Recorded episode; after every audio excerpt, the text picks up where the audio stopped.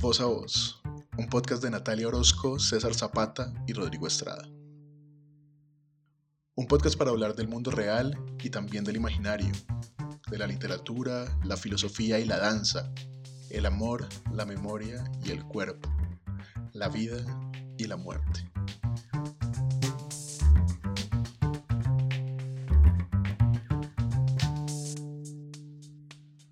Acompáñanos en Voz a Voz, un viaje en mil direcciones diversas. Cada episodio, un nuevo relato, una nueva aventura. Recuerden escucharnos todos los miércoles en Spotify, Apple Podcast o en tu plataforma de preferencia. Bienvenidos a este episodio.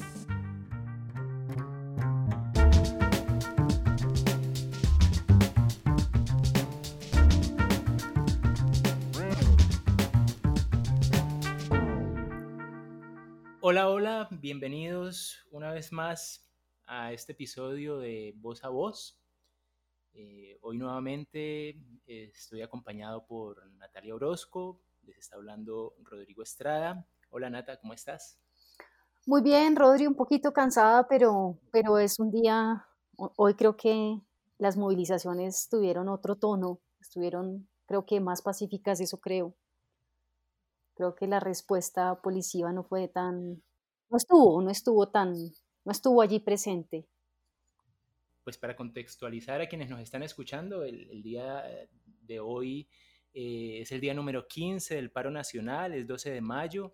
Eh, entonces, pues la convocatoria que estamos haciendo hoy, la conversación que estamos haciendo hoy, es bajo este contexto de protesta, bajo este este contexto de, violencias que estamos viviendo en estos momentos. Eh, y aquí en Voz a Voz, pues, eh, hemos decidido dar un espacio eh, y recoger unas voces que reflexionen sobre lo que está pasando en estos momentos en el país. pues estamos en un momento ciertamente crítico, muy doloroso. Crítico sería decir, decir, decirlo menos, pues en realidad las cosas que han pasado son muy, muy, muy graves. Eh, y sin embargo, sin embargo, eh, la, ciudadanía, los estudiantes, los trabajadores, las personas que están en la calle protestando, marchando, siguen teniendo una, una, respuesta muy digna, una respuesta que de todas formas eh, nos permite tener alguna esperanza con respecto a todo lo que está sucediendo. Y hoy precisamente pues quisimos eh, invitar eh, a algunas de esas personas protagonistas ¿no? de estas protestas.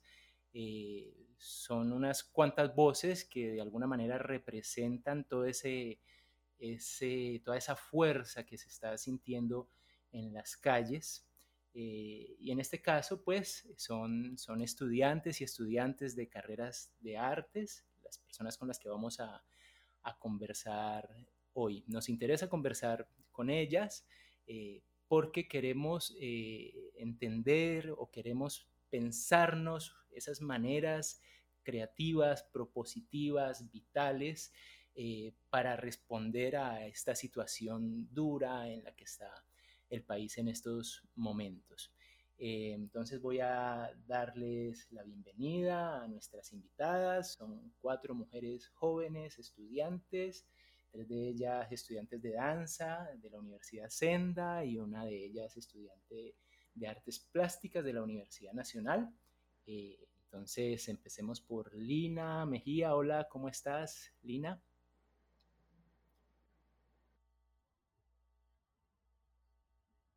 Bueno, Lina, bienvenida. Lina es estudiante de artes plásticas de la Universidad Nacional. Eh, hola, Ana, Ana Juliet Jiménez, ¿cómo estás? Hola, Rodri, bien, bien, muchas gracias y sí, agradecerles también por hacernos parte de, de este encuentro. Y hola, Alexandra Pérez, ¿cómo estás? También es estudiante de danza de la carrera de Senda. Hola, Rodri, Natalia y todos y todas y todes. Bien, muchas gracias de nuevo por la invitación, por abrir igual estos espacios también que como ciudadanía y como estudiante siento que son muy importantes, como retornar al diálogo, me parece supremamente eh, importante, más que todo en estos momentos, como en esta coyuntura que estamos atravesando. Bueno, gracias Alexa y hola Paula. Paula Méndez, también estudiante de danza de, senda. ¿Cómo te va? ¿Cómo vas? Hola a todos, muy muy bien, gracias. Gracias por la invitación igualmente. Eh, realmente es muy enriquecedor poder tener estos espacios para hablar, eh, sobre todo con estudiantes, poder compartir un poco de, nuestras experiencias y de lo que sabemos, lo poco o lo mucho que sabemos de esto. Gracias.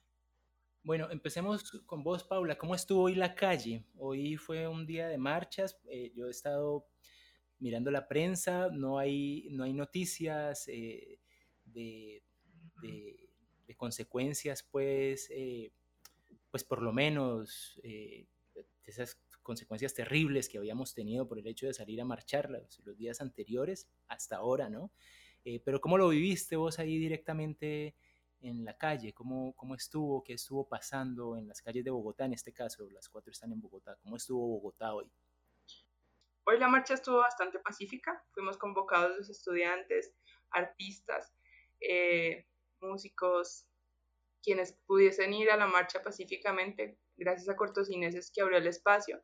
Eh, hoy estuvimos en, eh, un poco bailando, moviéndonos a partir de este piso móvil, un poco de, toda la estructura que nos proponen ellos. Se genera una frase de movimiento y a partir de esto comenzamos a, movernos por toda la séptima. Eh, entonces realmente fue muy pacífica, fue muy bello que los tanto músicos como bailarines nos pudiéramos unir en este día como, como era hoy, donde vimos demasiadas caras, gente eh, que contribuía muchísimo a la marcha, ¿no? A todo esto que estamos, por lo que está, parando el país y por lo que quiere ser escuchado. Tal vez no, fui, no, no pudiste ver eh, en noticias y demás, porque siento que a veces este tipo de, manifestaciones tan pacíficas no se están grabando, están grabando otro, otro lado, otra cara de Colombia. Eh, que no están permitiendo ver. Entonces, como que a veces siento que estos dos lados, eh, uno se deja ver más o el otro no. Sí, efectivamente, eh, poco dejan ver los medios de comunicación tradicionales este tipo de manifestaciones, ¿no? Y están pues pasando lo que, lo que sabemos que les interesa pasar, ¿no? Eh, ¿Cómo fue para vos, Lina? ¿Por dónde andabas vos? ¿Cómo, cómo, estuvo sucediendo esto? ¿En que, supongo que estuviste como eh, eh, en otras esquinas también. ¿Cómo lo viviste? Bueno, el día de hoy fue un día bastante significativo, de los días en los que he estado marchando unas particularidades especiales. El día de hoy, desde Artes Plásticas de la Universidad Nacional, se convocó para, para tejer, puede decirse que desde la facultad hacer tejidos significativos con nombres, eh, con arengas, con consignas e incluso alusivos a la muerte de, estos jóvenes eh, que han muerto en estos días a raíz de la violencia policial y conmemorarlos y ponerlos en evidencia en las rejas eh, y en el cordón que cerca la Universidad Nacional. Entonces el encuentro fue en principio para tejer y siento que también a raíz de, este, de esta confluencia de intereses, de dolores, de una manifestación que, nos lleva a buscar caminos, hay una necesidad de, comunidad que se está construyendo y una necesidad de encuentro que, nos ha llevado a unas formas de, marchar y de protestar muy particulares y muy, muy sinceras, siento yo que como jóvenes con el cuerpo, eh, con la voz, con la palabra, nos han llevado a poder eh, estar presentes de otro modo y el día de hoy siento que, que fue muy contundente. En las calles había un respaldo de, de la población, de la ciudadanía, muy gratificante, también muy sincero. Y, y, tanto así que incluso se interrogaban de, de, forma muy puntual los símbolos a través de la pintura, en especial un, un, un mural grandísimo que se hizo en Héroes que queda en nuestra retina y en nuestra, nuestro compartir colectivo el día de hoy y que refleja un poco esas, pues ese, eso que se está tejiendo en este momento. Siento que fue una gran concentración, siento que fue el momento también de crear comunidad y creo que estamos dando pasos para otro tipo de, de vida. siento yo, como sociedad, aunque sea doloroso. Pues Lina menciona, mencionas ya de plano como, como que una de estas respuestas tiene que ver con, con el reconocimiento eh, y la denuncia también de, de, estas vidas que se han perdido. Eh, hay un punto en donde esas vidas se vuelven un número, ¿no? Eh, y, y, parece poco asombroso, pues, que, que, a veces perdamos de vista lo que significa el hecho de que una sola de esas personas haya perdido la vida por, pues, como por unas reacciones completamente irracionales que no son, que no vienen solamente de quien activa un arma, sino de, de, de, quienes legitiman ese, ese discurso de, atacar violentamente a quienes están eh, protestando. Entonces yo quería preguntar, Alexandra, de pronto vos, eh, ¿cómo es posible eh, reaccionar como, como ciudadano cuando las reacciones o cuando las represalias han sido tan violentas. ¿Cómo hacer para no perder esa, esa calma? ¿Cómo hacer para no perder eh, el humanismo de alguna manera? ¿no? Eh, pues porque cuando pasan estas cosas yo creo que casi todos hemos sentido como instintos de verdad muy, muy, muy básicos, ¿no? Eh, pero de alguna manera, por los relatos que ustedes están dando también, las respuestas están siendo pues verdaderamente como muy creativas y muy sensibles, muy desde lo sensible. ¿Cómo se hace para mantener entonces e, esta calma y qué, otras, qué otros espacios se pueden convocar también para continuar como en esa lógica? Como que me he cuestionado mucho cómo, cómo empiezo a, a elaborar mi camino de decisión desde, desde el amor y puede sonar como seguramente poético y positivo, pero me lo pregunto desde casa, no sé, si tengo una discusión con mi papá, cómo recuerdo que le amo por el hecho de ser mi padre, por el hecho de ser un hombre que apoyó en mi crianza, por el hecho de ser, no sé, cómo recuerdo que le amo, que su vida es valiosa y que por más conflictos que tengamos, puedo entrar a, a tratar estas discusiones y estos problemas desde, desde la voz del amor. Alguna vez le comenté esto a alguien y me decía como, le estás pidiendo demasiado a la humanidad. Yo digo, me lo estoy exigiendo a mí en primera instancia. O sea, si yo me lo exijo a mí misma, ¿cómo empiezo a reescribir la manera de relacionarme? Entonces, eh, yo en algún momento te comentaba que yo en lo que fue 2019-2020 y pues desde antes traté de estar como muy activa en manifestaciones. Eh, pasa que el año pasado, el 9 de septiembre, asesinan a un amigo en Ciudad Verde, asesinan a Cristian Andrés Hurtado Meneses, lo asesina el SMAT de un balazo en la cabeza. Eh, entonces ya uno empieza a ver las cosas desde otro lugar. Entonces yo dejo de salir a la calle porque temía tal vez entrar en este, en este discurso que tú acabas de mencionar, en este discurso en el que ya no, ya se pierde un poquito la sensatez tal vez y empiezan a actuar los instintos, como todo este instinto más animal que tenemos por dentro de, de, sobrevivir, todo este instinto de, de juepucha, estoy yo aquí, con un pañuelo y hay un mana delante mío con un casco armado hasta los ojos, protegido hasta los ojos, y yo me tengo a mí y mi cuerito y no tengo más. Entonces, ¿cómo, cómo volver a, a, romper como este, este precepto de la rabia? ¿Cómo dignifico también mi rabia? ¿Cómo dignifico mi enojo? Y, y empiezo también como a evaluarme estos otros puntos de la protesta.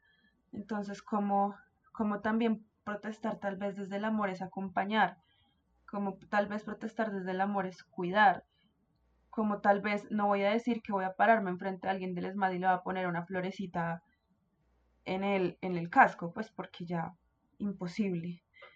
Pero como, como empiezo también a, a repensarme que, que, son dos vidas, o sea, porque así como, como la vida de mi amigo, así como mi vida y así como las de las personas que me acompañan son importantes, las personas que están ahí también valen muchísimo, también son padres, hermanos, hijos, todo.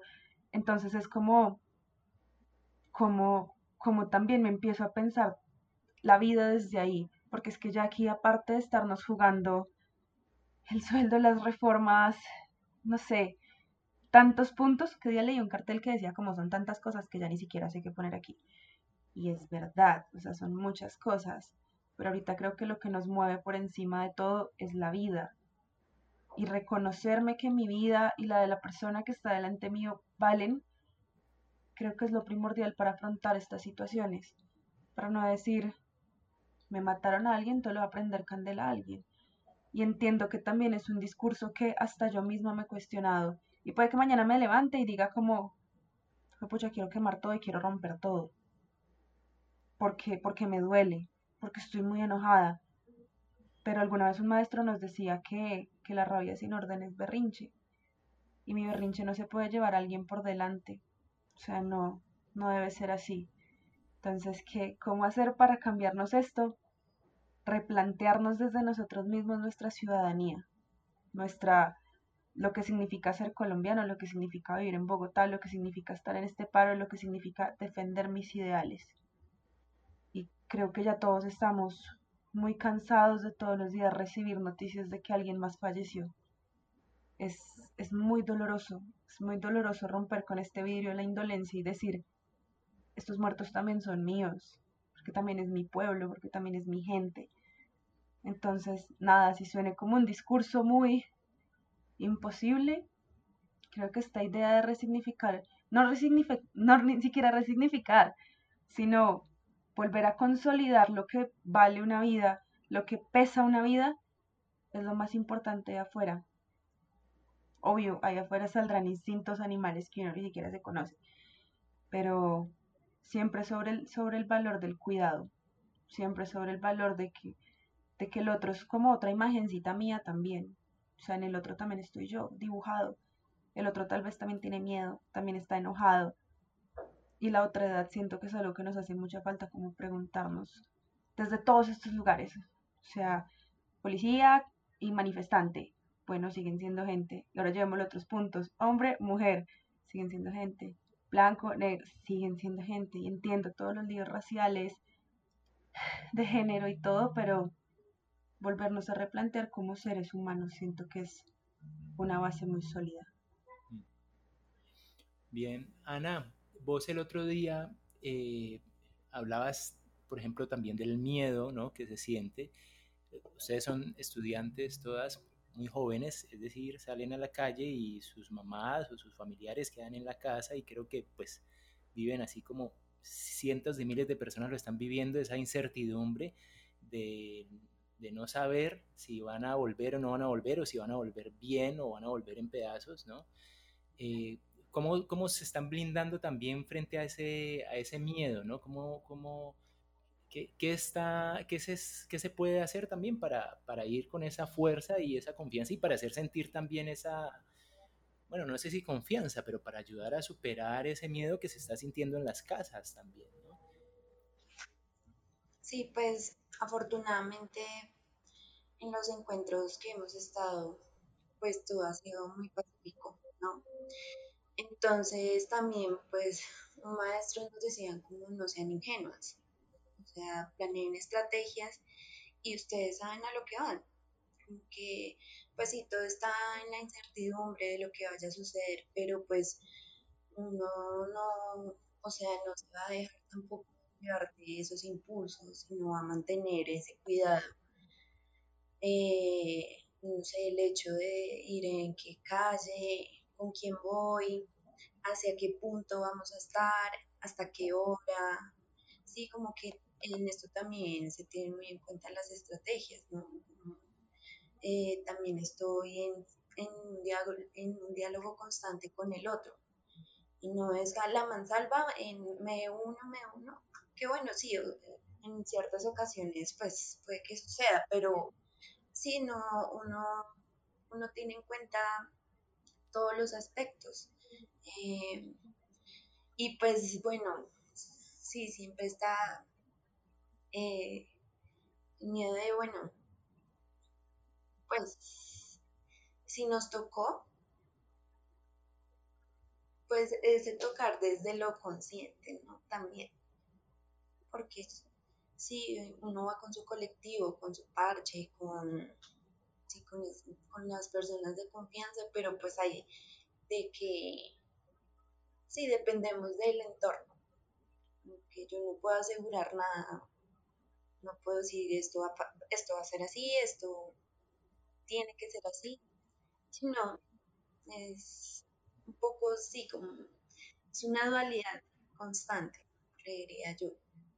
Pero lo que te digo es como también tener puntos estratégicos y, conciencia de, en dónde estoy, con quién estoy para asimismo generar como esa tranquilidad, esa calma de la que estamos hablando al otro y no ese, entrar ese pánico eh, no, aquí fue o, las mamás, ¿no? Las mismas mamás, no, no se vaya para allá o métase por aquí o váyase adelante o...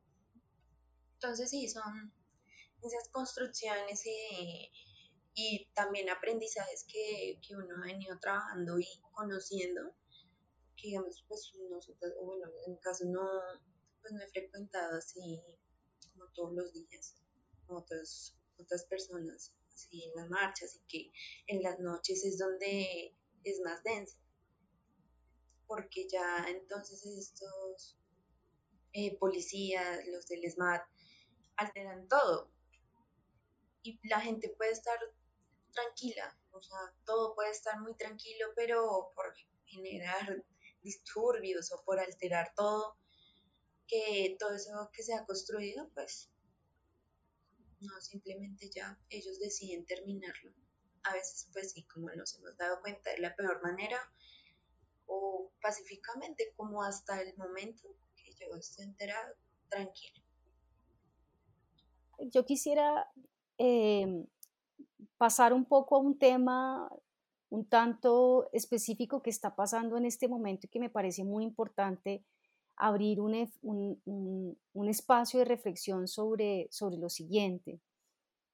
Eh, evidentemente nosotros iniciamos, o digamos todo el proceso de, la, de, la, de, las marchas iniciaron como una protesta ante, ante la injusticia de una reforma tributaria que lo que hacía era abrir mucho más las brechas sociales de este país. Eh, pero que después de 15 días de, protesta y de paro, como decía Rodri, eh, ya no se trata únicamente de un asunto de una reforma tributaria, de una reforma de salud, de una reforma laboral, sino se trata de unos cuerpos y de unas voces que están eh, agotados, ¿no? que están agotados ante, ante, un, ante un sistema que históricamente ha sido violentamente desigual, racista, clasista, eh, neoliberal, eh, patriarcal, sobre el cual está sosteniéndose como toda la estructura social de nuestro país. Y por eso hoy eh, seguimos saliendo a las calles, no solamente por una protesta ante las reformas, sino porque es un no más al sistema, es un no más a la violencia de la desigualdad, pero también a la violencia de la represión, es no más a la indolencia de las clases privilegiadas de este país. Y en, esa, en ese, digamos, en, ese, en esos 15 días de toda esta manifestación eh, poderosa de la vida eh, de tantas personas en este país y en tantos territorios, han aparecido también unos hechos eh, que están allí al lado también de este clamor y que tienen que ver con los hechos de los derrumbamientos de los monumentos, con, el, con estas yo diría como con estas performatividades que también están acompañando estos procesos, performatividades en el sentido en que son, son actos de enunciación, ¿no? Son, son como unas, unas, unos gestos que dan cuenta de unos decires que se hacen a través de los actos mismos.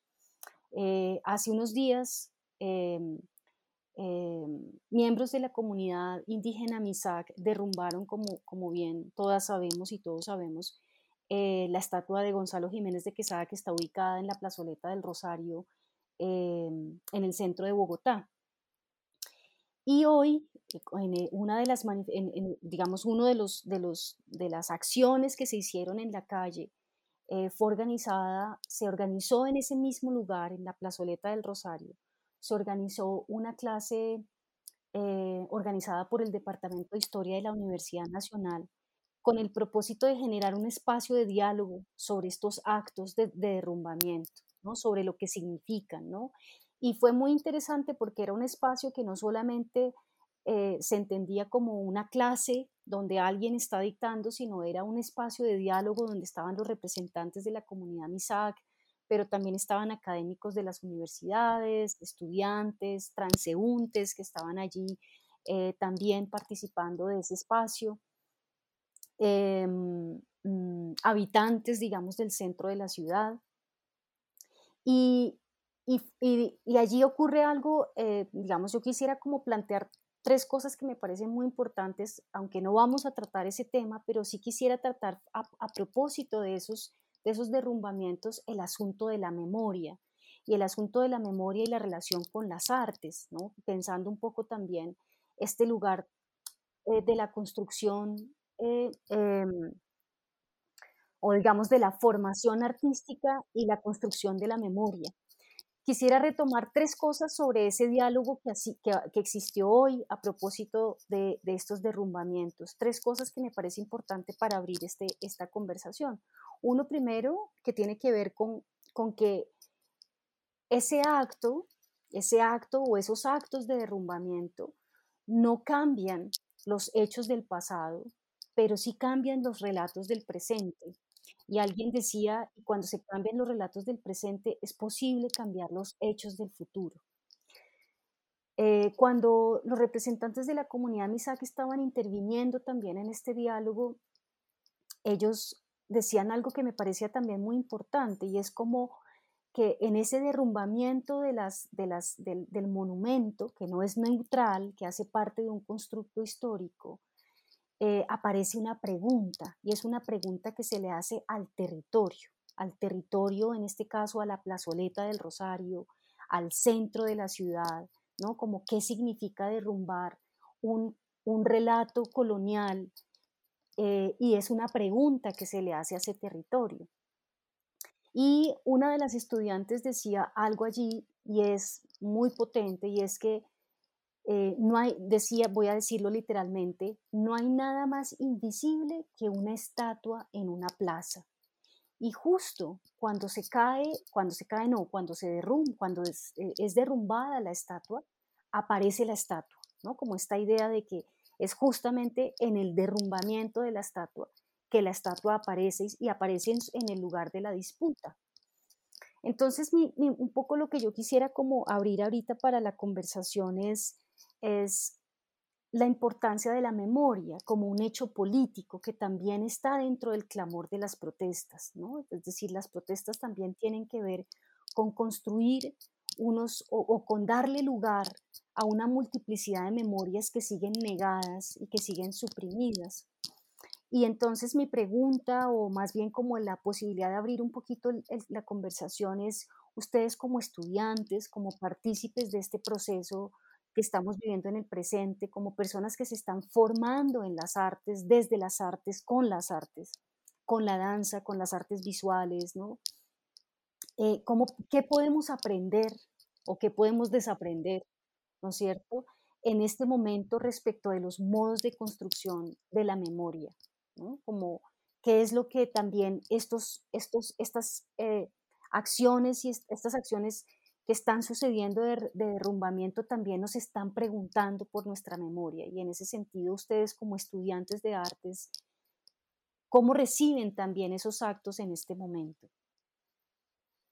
Con respecto a todo el tema de la baja de las estatuas, es de primera, de primera mano empezar a reconocer que es enaltecer un poco una cultura que no es nuestra. Entonces, como cuando después de la colonización empiezan como a, entablar estas plazas, a construir estas estatuas que creo que fueron como en el siglo XX, no me acuerdo, se empieza a, a significar esta, esta, eh, esta jerarquización del 1.7% de la población, que eran los únicos que constituían como esto muy español, entre comillas. Entonces, entre más español, entre más europeo, entre más ajeno a lo que se estaba, lo que se era aquí, era mejor. Entonces, ¿cómo desde ahí empezamos como a repensarnos en algo que nos aleja nuestras raíces? Eh, ¿Cómo desde ahí empezamos a mirar hacia afuera y ver que tal vez lo de afuera es mejor y empezar a cuestionarnos desde ahí? Eh, siento que el tema de la baja de las estatuas es reconocer que, que las personas que llegan al país fueron abusadores, nos robaron no solo territorio, no solo riqueza, no solo a nivel de fauna, flora, no solo nos impusieron muchísimas cosas a nivel de religión, sino que se robaron mucho de lo que nosotros somos. Entonces ahorita como que este, este 1.7% me recuerda mucho este discurso que está rondando ahorita de la gente de bien, entre comillas.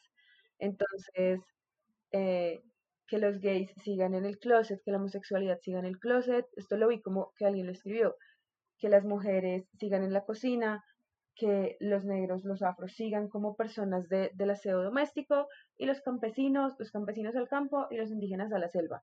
Sí, como todo lo que nos aleje de este ciudadano de bien que queremos ser, es lo que, entre comillas, está bien.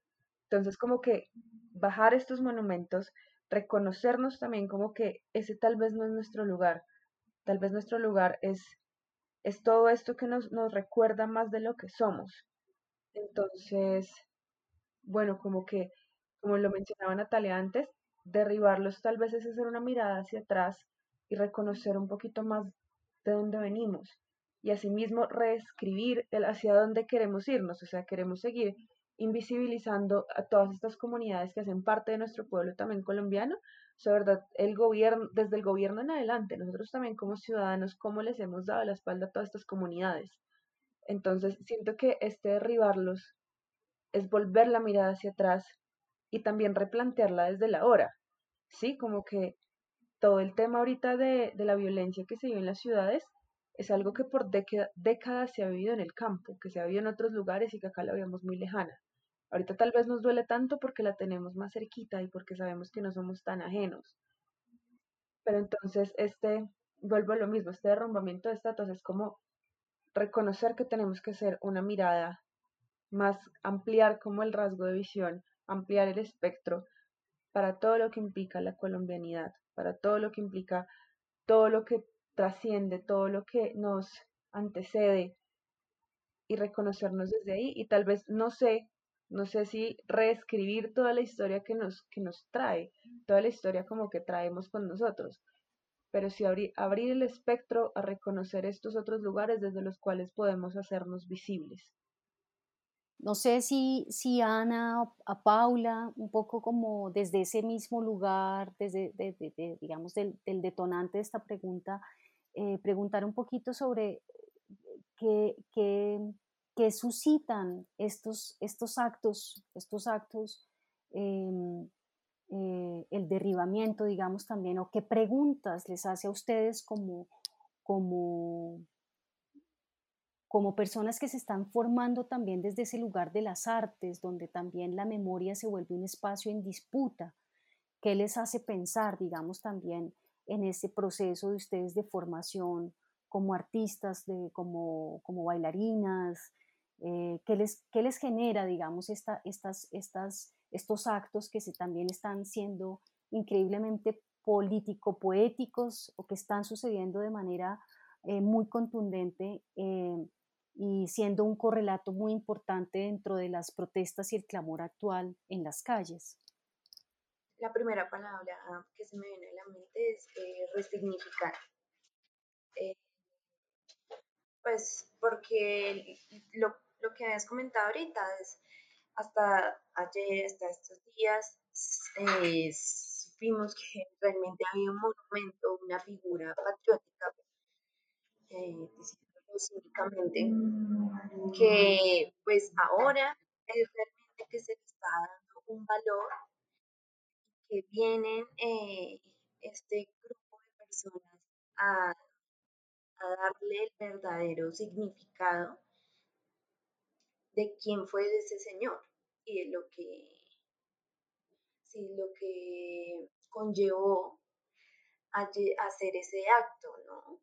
Eh, porque bueno, también lo pienso como Jiménez, la, la avenida Jiménez, la estación Jiménez, que normalizamos mucho eso, ¿no? Es como a lo que vamos, pero ahora que sucede esto, es decir, uff, ok, eh, así se llama, esta es la historia, este es su contexto, eh, sí nos visualiza y nos lleva la mirada un poco más consciente de, de lo que sucedió allí, de lo que realizó todo, sí, lo que conllevó a este acto histórico.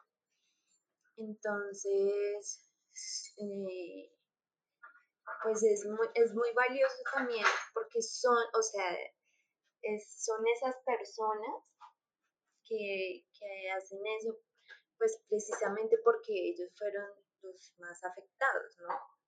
Porque, digamos, bueno, un poco comparándolo con la otra que fue en Nariño, la estatua de allá, eh, fue, fue más como pues un acto vandálico, ¿no?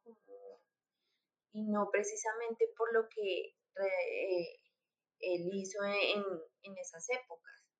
Entonces, sí, también hablándolo desde este posicionamiento de, de quiénes lo hicieron y el motivo y todo lo que significó eh, revocar y volver a ser importante ese espacio. Dar, darle un poco de importancia a no solamente que la gente lo está viendo como un hecho vandálico, ¿no? Para mí no es un hecho vandálico, pues porque esto conlleva muchísima historia antes en la que de verdad eh, los MISAC, en este caso, en, este caso en, el, Cauca, eh, que son quienes lo muestran, eh, pues logran y permiten visualizar esto que a veces como, como jóvenes no visualizamos, ¿no? que a veces evadimos un poco y somos ignorantes frente al, pueblo en el que vivimos. Eh, que derribaran como primera instancia la estatua de la casa en Popayán fue un, acto simbólico muy importante eh, porque es, es, un terreno de los indígenas. El, el morro en Popayán es un terreno donde están las, este, los, los cuerpos de los indígenas, los cadáveres de los indígenas, que después le dan importancia eh, los estudios arqueológicos antes de que se, sí, luego de que se, se derriba esta, esta estatua, entonces entran estudios arqueológicos a darle importancia a estos terrenos, eh, a sabiendas de que es necesario entonces derrumbar una estatua para darle importancia a los terrenos arqueológicos del Cauca, en este caso, por ejemplo. Eh, y también nosotros cómo nos apropiamos de eso, ¿no? Cómo siendo eh, Paula del Cauca, Popayán, cómo siendo Ana de Bogotá, Alexandra, Lina, eh, cómo nos apropiamos de ello y cómo los llevamos a las artes. Entonces, es un, es un terreno muy, muy importante, muy interesante de estudio, eh, que como yo creo que en lo personal, para mí es muy importante saber de dónde vengo, de dónde soy, qué es lo que hablo, qué, qué es lo que pienso un poco, porque de ese origen es, es un poco lo que sale de nuestro arte, ¿no? Eh, ser muy, muy cliché ello, pero es ese amor propio que, que viene de las raíces. Eh, entonces yo creo que de ahí se derivan muchísimas cosas del pensar y el hacer del artista en este momento. Eh, sí, ah, bueno, y para complementar ahí una cosita, también pienso en repensarnos el cuerpo, ¿sí? significa para el otro también, porque es un cuerpo, ¿cierto? Es un cuerpo visible, es un cuerpo que marcó un, sí, un, punto muy clave en la historia de, acá de Colombia. Y entonces también como eh, nosotros como individuos, pues también hacemos historias y sea desde lo más mínimo. Pero y que se cuentan, ¿no? Porque ahorita, pues, o, sea, es, sí, es brutal todo lo que va a significar de aquí en adelante. Y, y para, lo, para sí, el próximo futuro, mm, nuestros hermanitos, eh, la próxima generación, pues va a estar con una información un poco más aterrizada, no concisa ni la, con la verdad, pero sí, un poco más allegados a la realidad. Sí, quizás ahorita vamos a, tocar un poquito ese tema, digamos, un poco de la, presencia del cuerpo. No sé si Lina quieras mencionar algo más de esta pregunta. Yo siento esta pregunta importantísima haciéndola o retratándola en diferentes escalas. Primero siento que la invitación que nos hacen estas manifestaciones y este derrumbamiento de las estatuas es una pregunta eh, como sociedad incluso frente a la construcción de nuestra mirada y de cómo se ha construido esa mirada y esa historia a través de los símbolos y de un tipo de historia hegemónica, patriarcal, colonial, que necesita ser preguntada. Entonces esta pregunta recae y, con todo el peso histórico, simbólico, emocional en lo que son las prácticas artísticas, porque las prácticas artísticas se vuelven los constructores de los relatos del presente y con ellos del registro de lo que puede y las fabulaciones que pueden empezar a tabularse sobre el futuro. Entonces siento que, el arte, a través de, los actos del cuerpo, desde la posibilidad incluso de mostrar las contradicciones y las preguntas de nuestro tiempo, es el que va, eh, el que puede empezar a gestar también un tipo de futuro posible eh, a partir de esta pregunta por la historia. Es como la posibilidad eh, de manifestar estos nuevos relatos que necesitan no destruir, a mi modo de ver, no destruir la historia pasada y decir que esto no ocurrió, sino señalarla, hablarla fuertemente y decir de esto nos queremos apartar.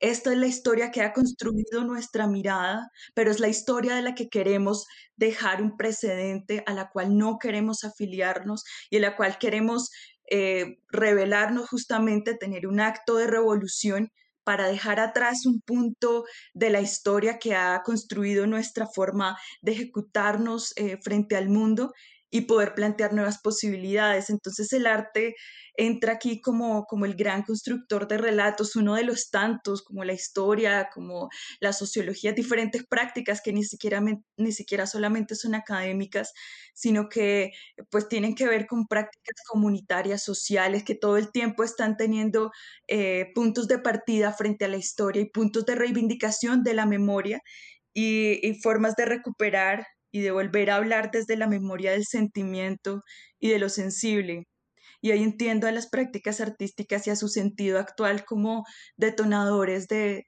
nuevas configuraciones de realidad y de mundo. Por eso siento que esto es un llamado simbólico, activista, es un llamado del cuerpo a destronar un poco las raíces eh, coloniales que nos han construido, pero de las cuales es necesario revelarnos.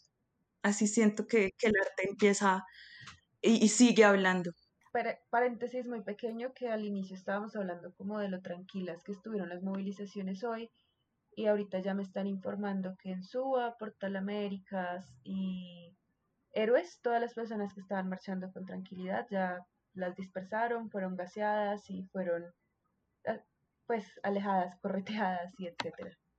Yo quisiera eh, conectar propósito también de esta pues de la noticia que está, está dando Alexa. Eh, eh, ahorita Paula eh, mencionaba, también lo hacía Lina, ¿no? la importancia de replantear el sentido del cuerpo y a propósito del derrumbamiento de estos monumentos. estos monumentos son un símbolo, pero no son solamente un símbolo, o más bien son un símbolo de un poder, ¿no? De una, de una conquista que se hizo y esa conquista se hizo al final de cuentas sobre los cuerpos, ¿no? Y fue una conquista violenta y fue una dominación que se hizo violenta sobre, sobre eh, que sometió cuerpos, que mató cuerpos. De alguna manera, esa historia que se vivió hace 500 y 400 años, eh, pues se reproduce en ese justo momento en donde nuevamente el, brazo armado del poder eh, echa gases y echa bala sobre la población. Es decir, es exactamente el espejo o es una variación de lo que sucedió hace tantísimo tiempo, ¿no?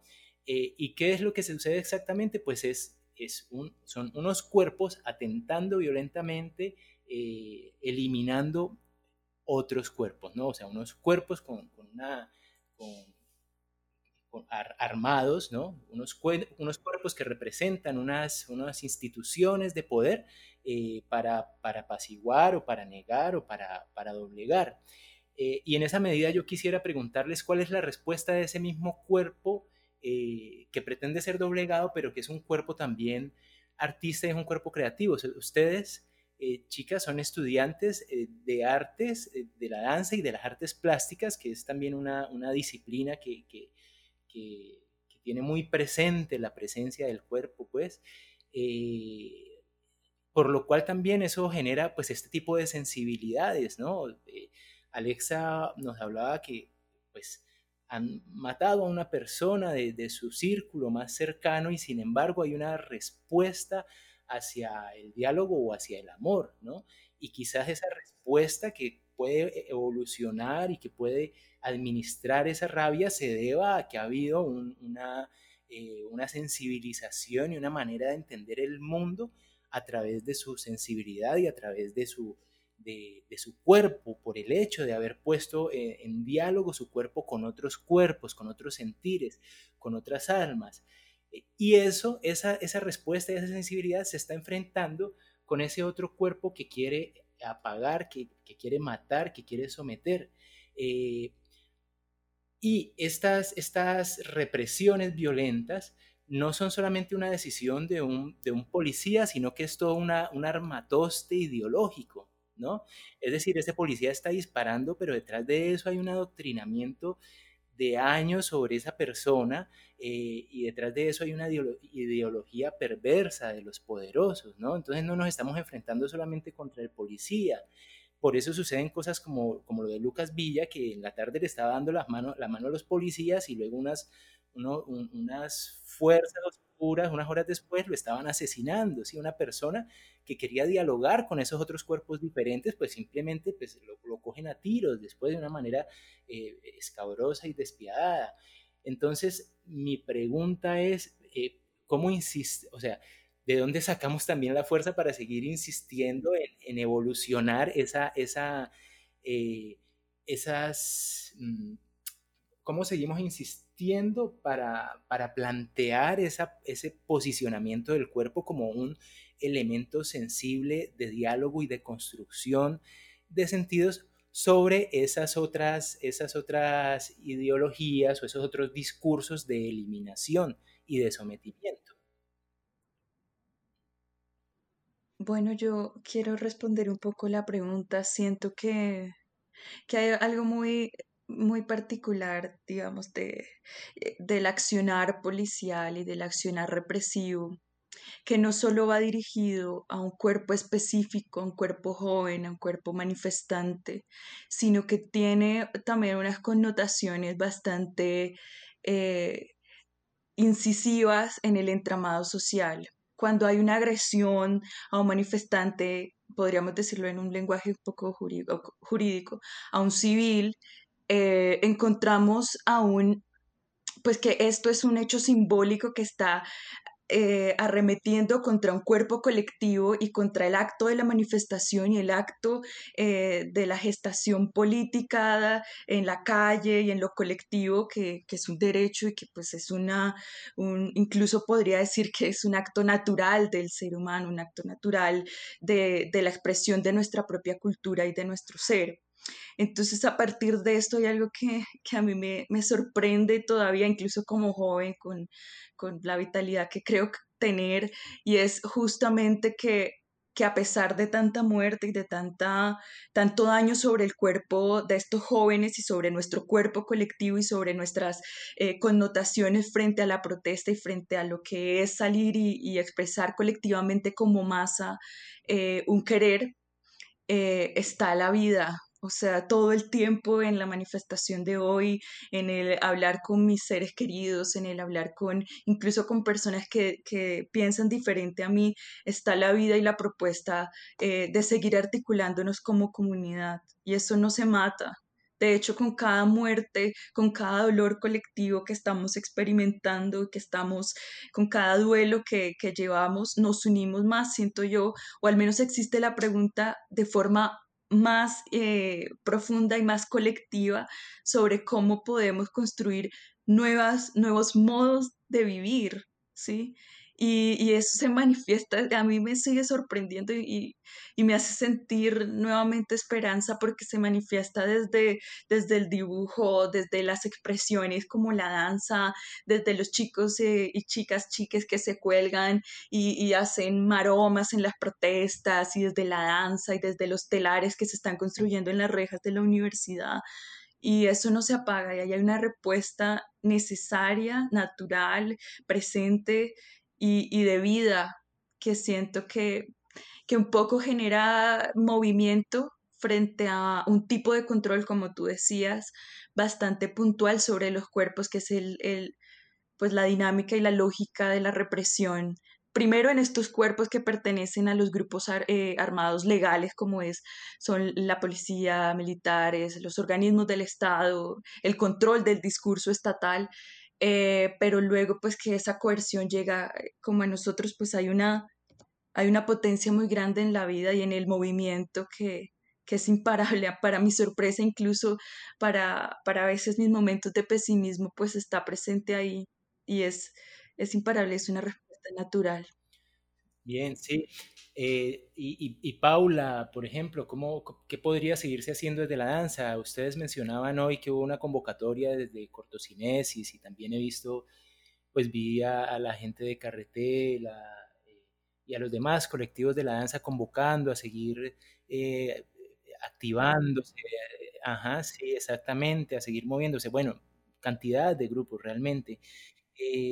¿Qué otras cosas se pueden hacer? ¿Cómo más podemos convocar esas sensibilidades que parecieran eh, ser inútiles por ser muy pequeñas dentro de todo lo que está sucediendo, pero en realidad movilizan el mundo, ¿no? Pero ¿qué otros planes puede haber desde, eh, eh, desde el lugar en el que ustedes están como estudiantes de la danza, como, como artistas, como sí, estudiantes que se están formando para, para, para una disciplina artística? Aparte del movimiento que, nos convoca a todos, no solamente a, los, a quienes bailamos, eh, somos artistas, eh, como en el gremio, pues yo diría que el diálogo también es supremamente importante. Esto como lo estamos haciendo nosotros, que la gente llegue a escucharnos, que podamos tener esa opinión del otro. Tal vez no sea nuestra misma opinión, pero poder llegar a conocer ese, ese, ese contraste en el que no estamos de acuerdo también es bueno, porque a veces eso es lo que falta, ¿no? Escucharnos, eh, tal vez escribirlo. Yo soy unas personas que me encanta escribir las palabras. Es un juego para mí todo el tiempo, ¿sí? Eh, es algo que entre el papel y el lápiz tú puedes dialogar. Entonces yo diría que, que además del movimiento también para mí estaría la palabra, el diálogo, el texto, eh, darnos a conocer de, desde estas partes, también sería como importante. Eh, bueno, sí, complementando a Pau, eh, también desde los actos performativos, ¿no? También como desde lo simple, desde el detalle, pues se dicen muchas cosas, porque a veces pues uno tiende a pensar y a llevar a cabo que con grandes cosas o que pues claramente no está mal, pero en el, sí, siento que es en el detalle en el que también uno puede abarcar muchas cosas. Y, y bueno, y también pues convocando a las personas, eh, a, digamos, pues estos grandes colectivos artísticos que pues es impresionante cómo llaman también y cómo a partir de estos actos pequeños pues la gente se motiva a ser parte de ello. Entonces es una fuerza que desde una acción simple pues llama y atrae a, más movimiento, a más cuerpos y, y se, sí se hace posible eh, un diálogo y acuerdos comunes. Entonces es bien interesante también desde, desde estas otras perspectivas. Yo creo que esto, esto como que es otra de las cosas que me he preguntado mucho y es este discurso del resistir desde el cuerpo. Entonces, eh, vivo como muy enojada en parte con la academia cuando se busca ser como muy anacrónicos y hasta apolíticos con lo que está pasando. Entonces el discurso de la, de la resistencia desde el cuerpo es un discurso que se termina escondiendo detrás de las aulas de clase, detrás de los espejos. Entonces como que venía como muy, muy enojada, en serio venía muy enojada, entonces todo lo estaba viendo como una salida recreativa del colegio, una isadita de bandera porque me enojaba mucho este discurso, o sea, de verdad, como llenarme la boca de estas palabras y verdaderamente no hacer nada. Ahorita siento que la, aparición del arte ha sido paulatina, como que al menos desde, desde la danza, como que hemos ido apareciendo de a poquitos, pero ahorita en un gran auge. Me ha ayudado a reconocer, estuve como en, un, una clase con Violeta Mancera de la Cuartada, y ella nos decía, todos no, tenemos el cuerpo para ponerlo frente a los gases y las balas, pero este es nuestro lugar de resistencia.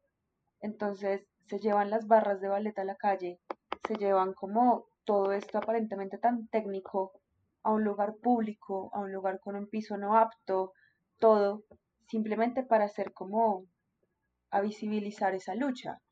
Entonces como que me ponía yo también en este pensar de que de que la fuerza bruta está.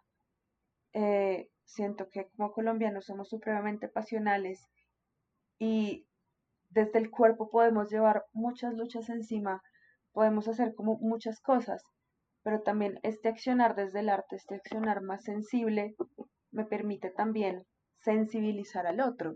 Entonces, como cuando yo me permito entrar en este, en este lugar de la sensibilidad hago que los otros entren conmigo. Entonces, cómo llevar estos actos performáticos a diferentes lugares hacen que las personas que lo vean se cuestionen. Sí, como que literal, tú estás tirado en el piso, como nos pasó con Carretel en estas marchas fúnebres, y te dan ganas de llorar porque te están viendo tirado en el piso, vulnerable. ¿Qué, qué, qué es eso? O sea, cuando, cuando toda tu vida gira alrededor del movimiento, ¿qué es esto de quedarte quieto en un lugar en el que siempre estás corriendo? En la calle siempre corres, todo está, todo está con afán. Y de un momento a otro, ya no. Ya no hay movimiento, ya no hay voz, ya no hay nada.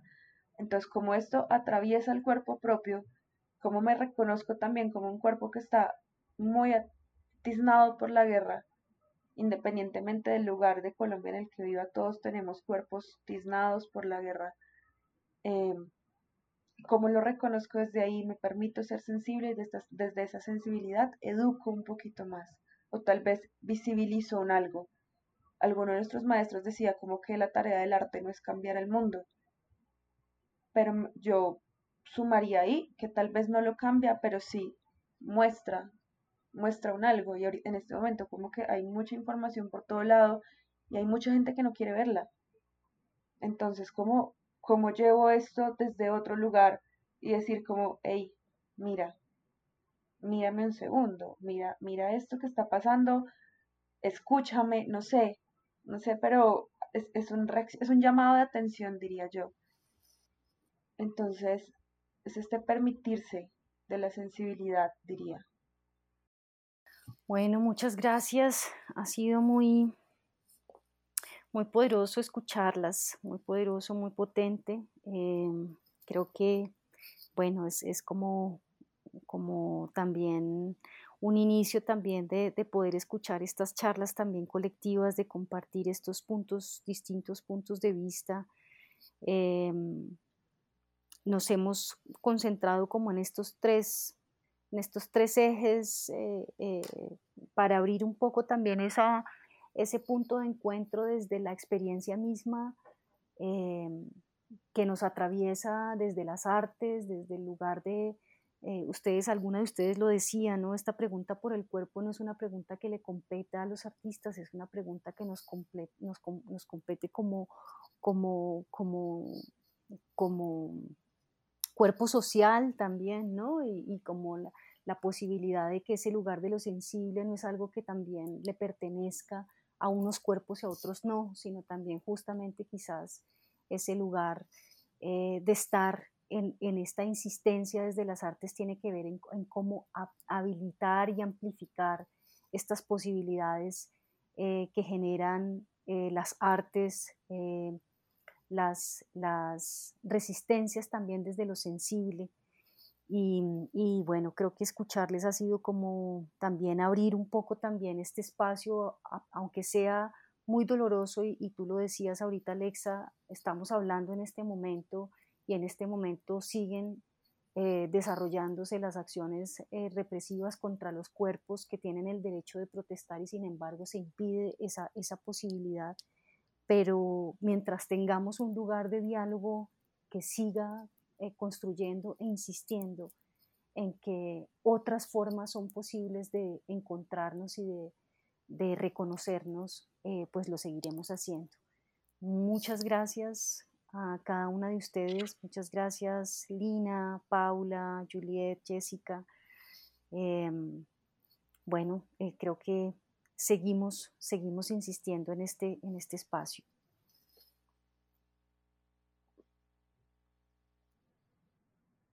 Muchas gracias por la invitación nuevamente.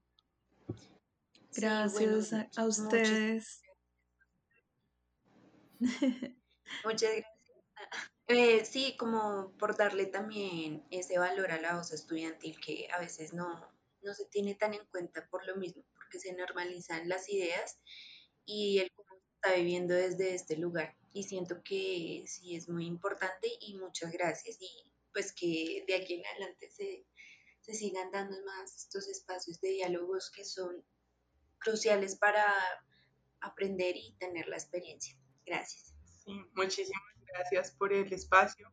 Eh, sigámonos moviendo, sigamos resistiendo. El paro aún no termina. Eh, sigámonos escuchando, sobre todo eso. Con tranquilidad vamos a, a poder lograr lo imposible un poco. Eh, muchas gracias y esperamos escuchando un poco más de estas voces.